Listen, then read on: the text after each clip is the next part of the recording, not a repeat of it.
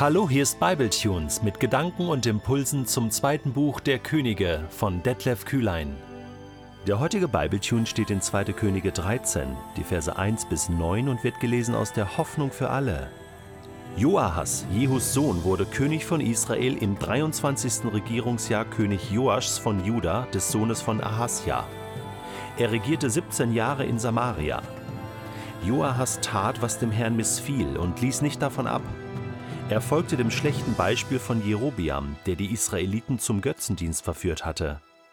Darum wurde der Herr zornig auf die Israeliten und so ließ er zu, dass die Syrer immer wieder in ihr Land einfielen. Lange Zeit litten die Israeliten unter der Herrschaft von Hazael, dem König von Syrien, und unter seinem Sohn Ben-Hadad. Doch als Joahas zum Herrn um Hilfe schrie, erhörte der Herr sein Gebet, denn er sah, wie grausam der syrische König Israel unterdrückte. Der Herr schickte den Israeliten einen Retter, der sie von der Herrschaft der Syrer befreite. Nun konnten sie wieder wie früher in Ruhe und Frieden leben. Dennoch ließen sie nicht vom Götzendienst ab, zu dem Jerobiam und seine Nachkommen das Volk immer wieder verführt hatten. Sie begingen dieselben Sünden wie schon ihre Vorfahren und ließen auch den geweihten Pfahl der Göttin Aschera in Samaria stehen. Vom gesamten Heer des Königs Joahas waren zuletzt nur noch 50 Pferde, zehn Streitwagen und 10.000 Fußsoldaten übrig. Den Rest hatte der König von Syrien vernichtet. Wie Staub hatte er sie unter seinen Füßen zertreten. Alles weitere über Johas Leben und seine Feldzüge ist in der Chronik der Könige von Israel beschrieben. Als er starb, wurde er in Samaria begraben. Sein Sohn Joasch wurde sein Nachfolger. Wir sind immer noch mittendrin in der Geschichte Israels. Nordreich, Südreich, Südreich, Nordreich, Juda, Jerusalem, jetzt wieder Nordreich, Israel und Samaria. Es wechselt sich immer ab mit den Königen, aber irgendwie hat man den Eindruck, das könnte jetzt noch tausend Jahre so weitergehen. Es geht immer so weiter. Diese Könige Israels sind nicht in der Lage, wirklich an Gott festzuhalten. Immer wieder fallen sie von Gott ab, treffen falsche Entscheidungen.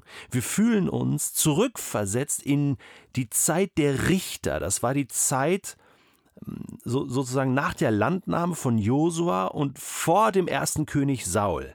Ja, äh, das haben wir mit Bibletunes auch schon komplett produziert. Eine spannende Phase, äh, aber nicht so lustig, weil da ging es immer rauf und runter. Ähm, so ein Mottosatz war, jeder tat das, was in seinen eigenen Augen richtig war. Und das war oft falsch. Und so ein wenig wird das hier fortgesetzt, ja, von Generation zu Generation. Und man fragt sich, ja, Moment, aber jetzt hat doch Israel endlich einen König. Ähm, das haben die sich doch so gewünscht. Ja, das nutzt aber gar nichts, weil Menschen sich nicht einfach so automatisch ändern oder anders sind oder besser sind. Wir bleiben abhängig von der Gnade Gottes. Und mir gefällt dieser Mittelteil im heutigen Text, hier in Kapitel 13, die Verse 4 bis 6. Das ist für mich das Filetstück in diesem Bibeltext. Joahas schrie um Hilfe. Zum Herrn. ja, irgendwie hat er ihn doch nicht vergessen.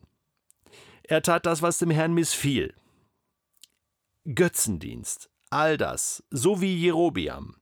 Und, und irgendwie in, in, in der größten Not fällt einem dann doch plötzlich ein, da gibt es einen Gott in Israel. Da gibt es einen Gott in meinem Leben, oder?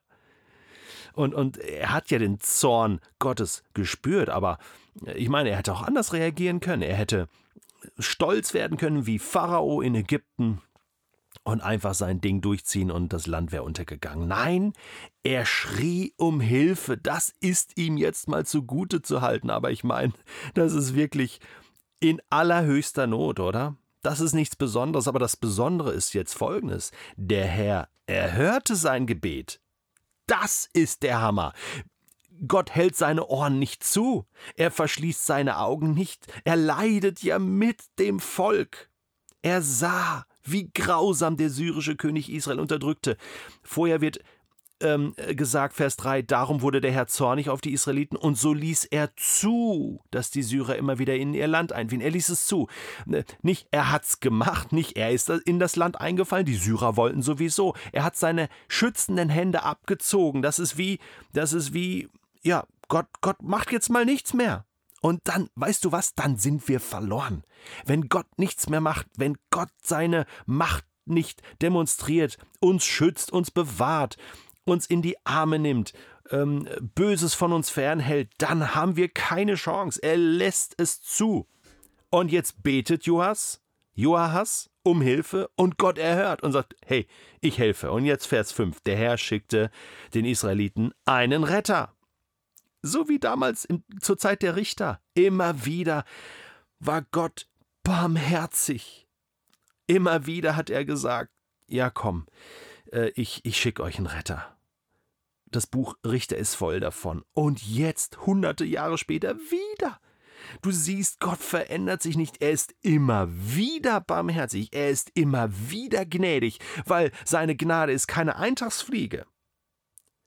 Und jetzt schickt er diesen Retter, der bleibt im Hintergrund, wir wissen seinen Namen nicht. Irgend so ein Typ. Ich meine, der muss ja ordentlich aufgeräumt haben. Der muss die israelischen äh, oder israelitischen Soldaten motiviert haben, mobilisiert haben und, und konnte ähm, Israel befreien von der syrischen Herrschaft. Und sie konnten wieder wie früher in Ruhe und Frieden leben.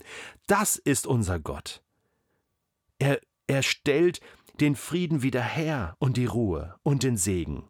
Halleluja. Und dann kommt Vers 6. Und man kann es nicht fassen, oder?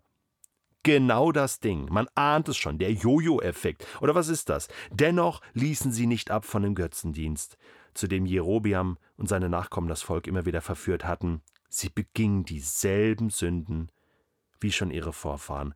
Und auch Joahas war da, glaube ich, mittendrin. Und dann wird das Ganze abgeschlossen. Tja, alles so wie früher. Gottes Gnade mit Füßen getreten. Das, was Bonhoeffer schreibt in seinem äh, Kommentar über die Bergpredigt. Die Gnade Gottes als eine billige Gnade äh, annehmen, als eine billige Gnade abstempeln. Ja, Gott ist ja gnädig, kann tun und machen, was ich will. Nein, Gottes Gnade ist eine teure Gnade. Sie ist einmalig und sie steht uns immer zur Verfügung, aber sie kostet ihn alles. Und er hat seinen Sohn dafür geopfert, dass er uns gnädig sein kann. Also halten wir Gottes Gnade für eine teure Gnade für nicht selbstverständlich und danken ihm dafür. Und wenn du um Hilfe gerufen hast und Gott hat eingegriffen, dann kehr um und dann halte fest an Gottes Gnade.